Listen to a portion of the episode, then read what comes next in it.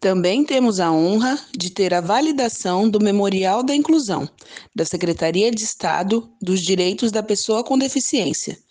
na pessoa da sua curadora, Elza Ambrósio, e da excelentíssima secretária Célia Leão.